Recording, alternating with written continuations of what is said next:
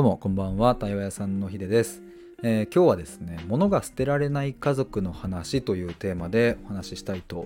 思います。えっ、ー、と昨日ですね、えー、クライアントさんと10回目かなの対話をしたんですけれども、まあ、そこで話題になった話でなかなかね物が捨てられないとあの家をねこう綺麗にする時に。で、まあ、これって何でしょう皆さんも、うん、経験あるかなと思うんですよ。例えばあの年に一度の大掃除とか、まあ、それこそ引っ越しとかなんかいろいろそういうタイミングで物を捨てるっていう瞬間と向き合う時あると思うんですけれどもなかなか捨てられないと。で、まあ、僕もねめちゃめちゃ心当たりあるんですけれどもこの話を昨日クライアントさんとね、まあ、聞きながらいろいろこう一緒に深めていく過程であもしかしたらこういうふうにも捉えられるかもしれないという発見がありましてこういうふうにっていうのはつまり物っていうのはあの命はないしね。あの生きてはいないんだけれども人間と物を結ぶ関係性っていうのはなんか実は結構深いものがあるんじゃないかっていう風な、えー、見方が対話の中で生まれてで、まあ、これはもしかしたら何でしょうこう今まさに物が捨てられないなって悩んでいる方の何かこう突破口となる、うん、捉え方になるかもしれないですし今はそうじゃなくても、うん、なんかこのねタイトルにピンときて今ここまで聞いてくださっている方にとってはあのそういうふうに捉えられるんだっていう新たなこう発見、まあ、可能性をこう示せるようなものかなと思うので、えー、ぜひですね最後まで聞いてくださぜひ最後まで 聞いてくださったら嬉しいです。なんか今謎に変な噛み方というか心の中で何か今噛みましたね。すいません。えっ、ー、とあでねあの僕今日これを話すにあたって昨日そうそうクライアントさんともあのおあのお伝えしたんですけれども実は過去に僕この物を捨てることに関しての収録を撮っていることを思い出したんですよ。で、それね、概要欄に貼っておくので、えよかったらですね、この収録の後か、まあ、前かにでも聞いてもらえると嬉しいんですけども、タイトルが、大切なものを捨てることで死生観が深まっていくっていう、まあ、そんな、まあ、タイトルの収録を過去に撮ってまして、えっ、ー、と、去年、2023年の、これ確か4月かな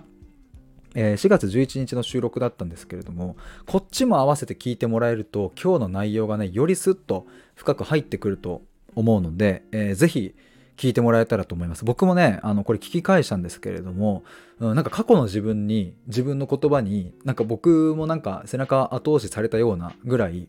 うん、なんかそういう気持ちになったんですよね。でこの過去の収録もあの別のクライアントさんと話した時の話なので、うん、だからね、ほんとね、あの、おかげさまでというか、まあ、日々こうしてクライアントさんの話を聞かせてもらうことで僕の中でもいろいろ深まってるなっていうのを感じてね、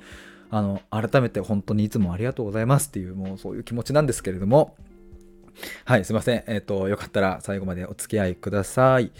ちなみに最初にちょっとお知らせなんですけれども、えっ、ー、と、2月の24日、ミシルさんとやる対話会なんですが、えっ、ー、と、満席っていうふうにお知らせしたんですけれども、えっ、ー、と、実はお一人ちょっと体調不良でキャンセルが出ましたので、1枠空きました。なので、えー、もし今週の土曜日24日空いてる方いらっしゃいましたら、ぜひ飛び入り参加お待ちしております。詳しい内容については概要欄にリンクを貼っておきますので、えー、覗いてみてください。あと3月30日の対話会に関しては残り5枠空いてますので、そちらも合わせて確認してみてください。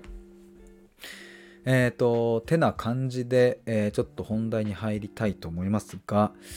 うんと、そう、このね、物が捨てられないっていうところの話を、まあ、昨日聞いてたわけですけれどもこれ深く聞いていくとねちょっとねその中身全部言うと長くなっちゃうのでちょっとはしょりますけれども結論何が分かったか。その物が捨てられないというエピソードを聞いてどんなことが分かったかっていうと物が捨てられない人まあじゃあ A さんとしましょう。A さんと捨てられないものの間には共依存の関係性が生まれてるんじゃないか説。ですね。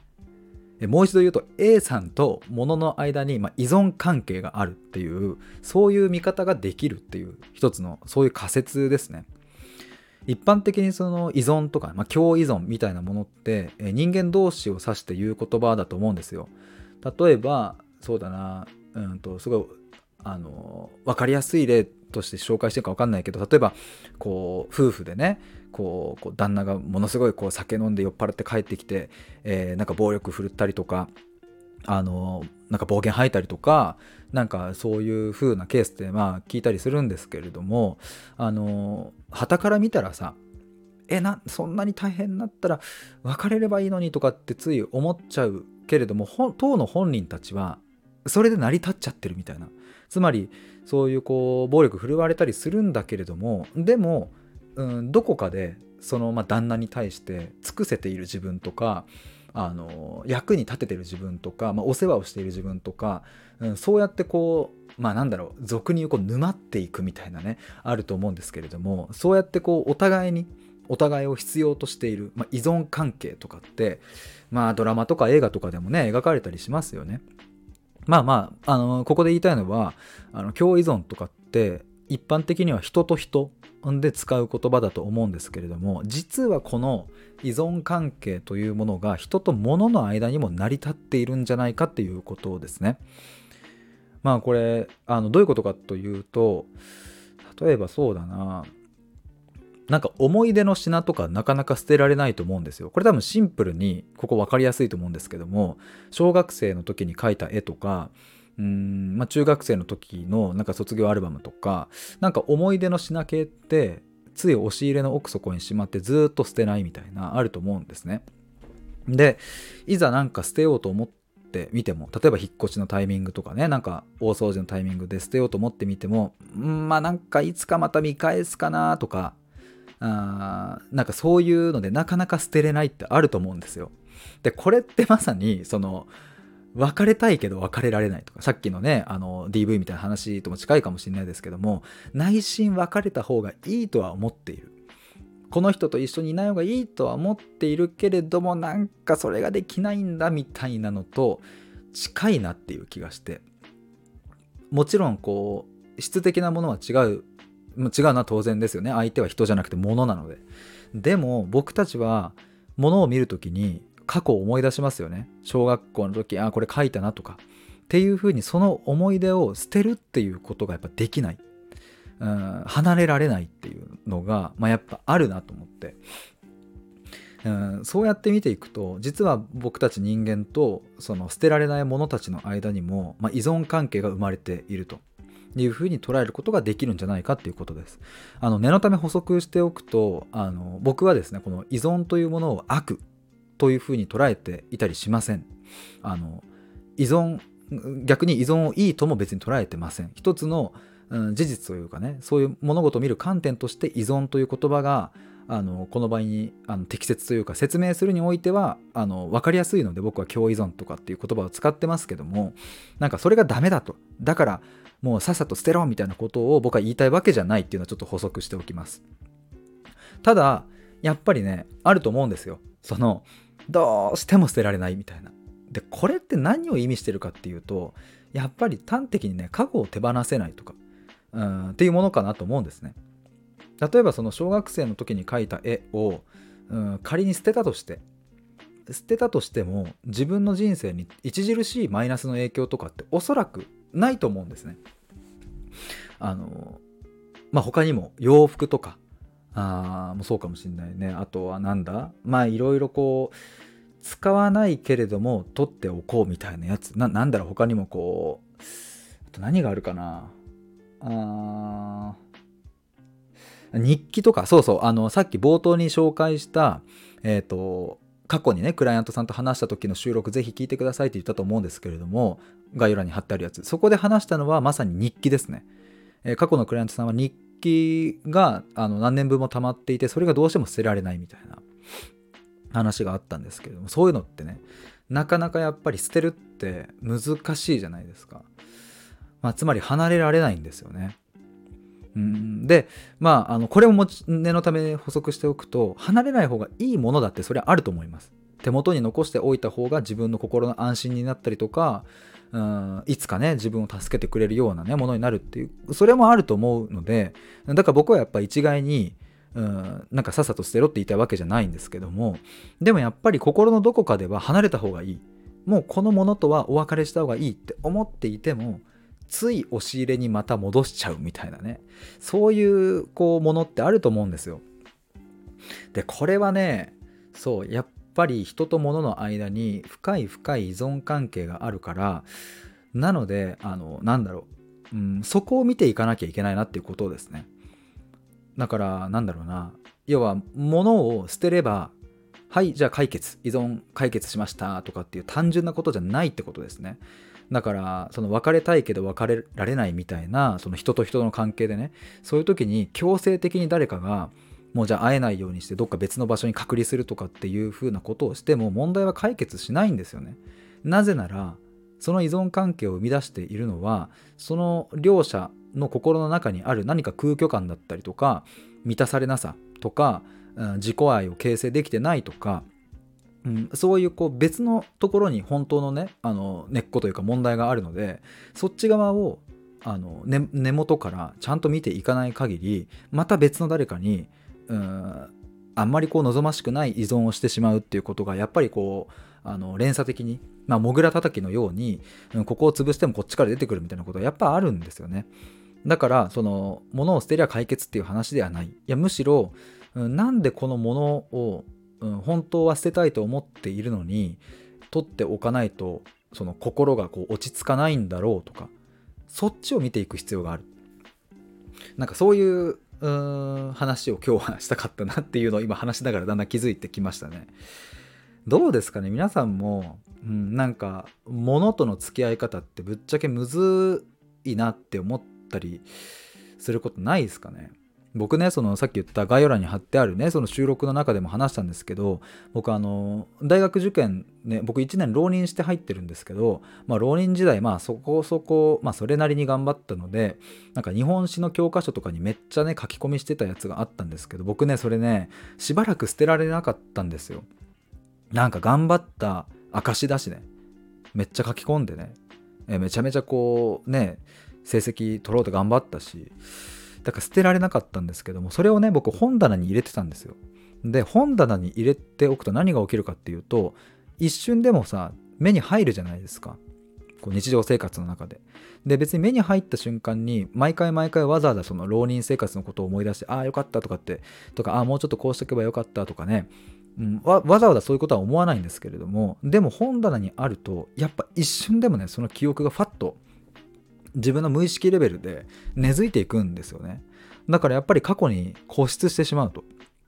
で僕はそれをどっかのタイミングで思い切って捨てたんですけれどもそういえばそれを捨てたということを僕は忘れていましてそのねあの概要欄に貼ってあるリンクあその収録を聞き返して思い出したんですよ。あそういえば捨てたなみたいな。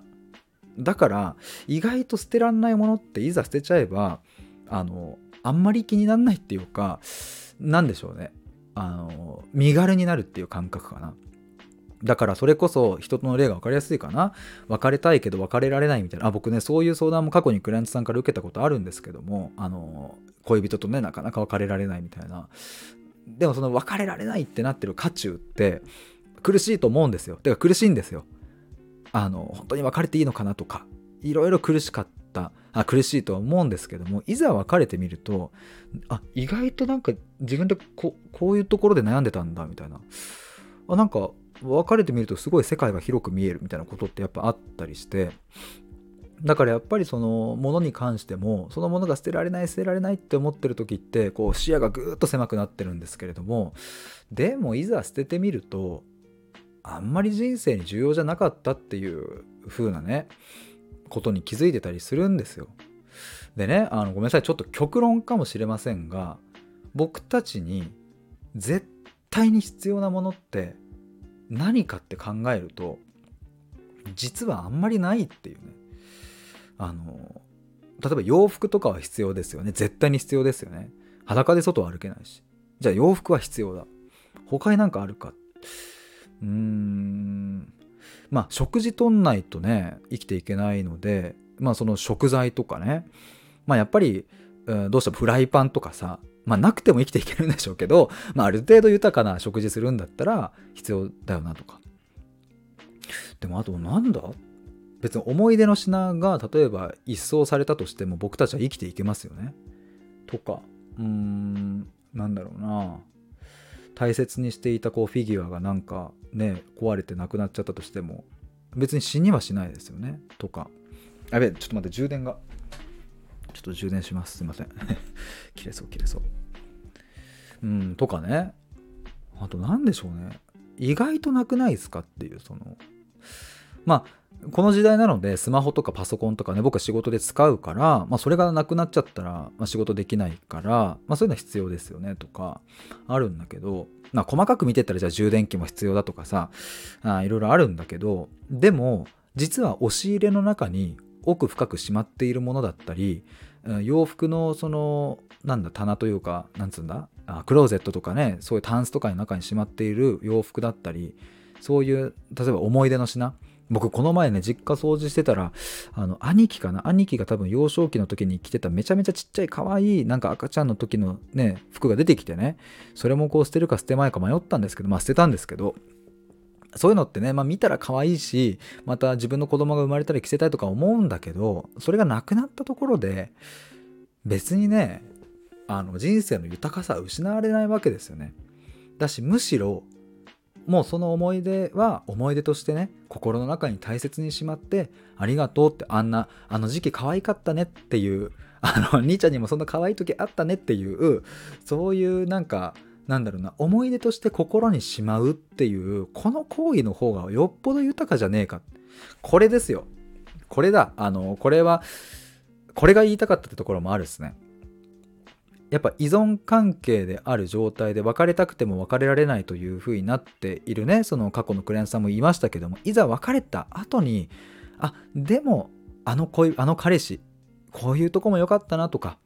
うん、なんか時に傷つけ合っちゃったこともあるけれどもそこでこういうこと学べたなとかそういう感謝の気持ちが出てきたりするんですよね。それはでもやっぱ別れた後なんですよ。だから物も一緒でずっと自分の周りにね置いといた方がまあ安心するっていうのもあるのかもしれないですけれども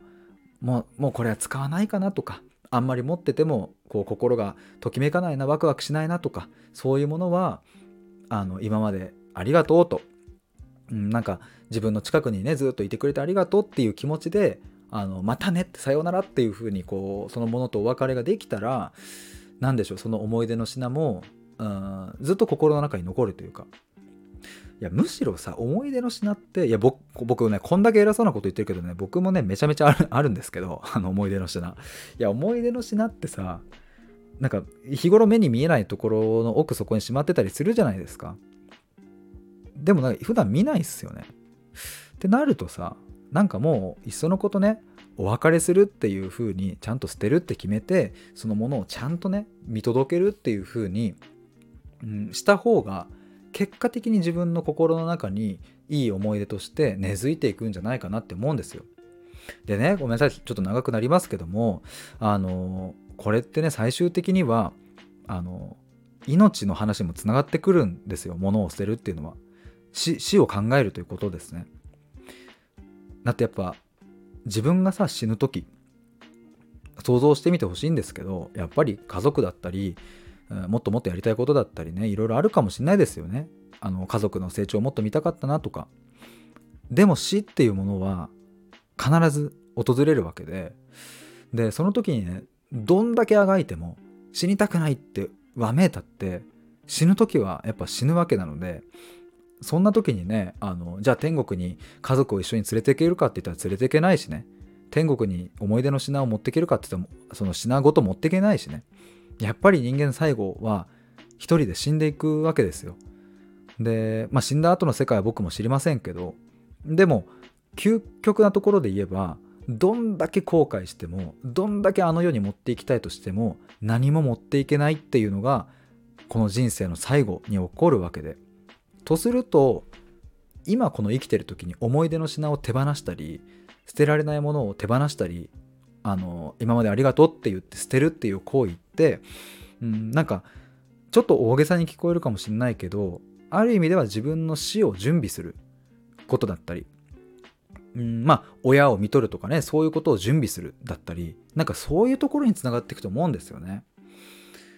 それこそ僕は母をあの2年前に亡くしましたけどももう母とは一生かけても話せないもう確定したんですよね亡くなった瞬間に。それはどう頑張ってもどうあがいても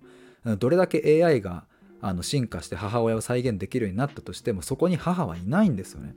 だからあのやっぱどこかで手放さなきゃいけない瞬間究極ですよね。この命を手放すっていうその誰かの命を手放したり自分の命とお別れするみたいな。これは絶対にやってくるのでなんかあのまあそのためにっていう話ではないですけども物を捨てるっていうことと誠実に向き合うっていうことはいつかやってくるであろう自分の死だったり、まあ、親とか分かんない友達とか、まあ、時に子供かもしんないですよ。僕のばあちゃんはさまだ生きてて自分の娘をねあまあ僕の母親のことね自分の娘を先に亡くしてるわけなのでそういうことだってやっぱ人生あるからだから何でしょうねこの物が捨てられないっていうのはあの、まあ、僕もね同じくそういう経験もあるし今でも捨てられないものあるからさあの僕も悩んでますけれども。僕も今回その3月にもうね家出るのでその時にね物と向き合いますけれども。うん。でもそこをね誠実に向き合って苦しいけどありがとうってこの思い出の品ありがとうっていう気持ちで、うん、なんかギュッと一回抱きしめてねそのものを抱きしめて、うん、丁寧に袋に包んでバイバイってするっていうのって、うん、なんかその苦しさその切なさそれ味わうのってめっちゃ大事じゃないっていうえそんな話でした。もう気づいたら20分超えで話しておりましたが、えー、すいません。なんかね、やっぱこのものの収録を撮るとなんか僕は熱が入っちゃうみたいですね。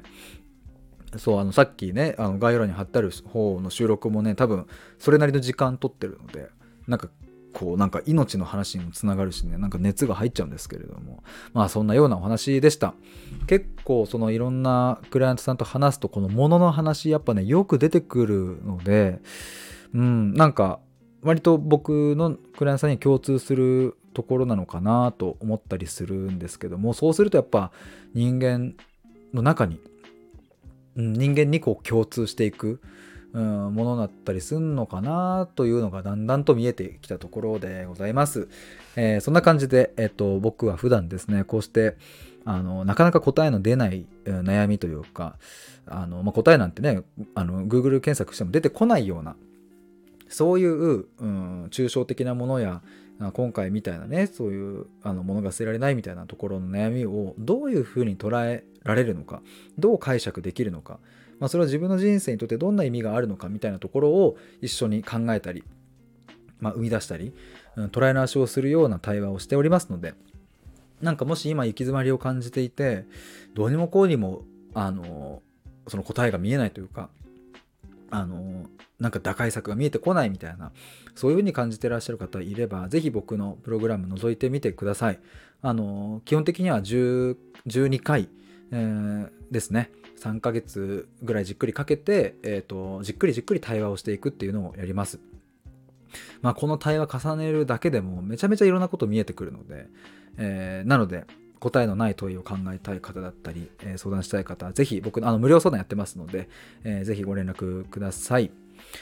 ということで今日は、えーと、物が捨てられない家族の話というお話をさせていただきました。以上です。バイバーイ。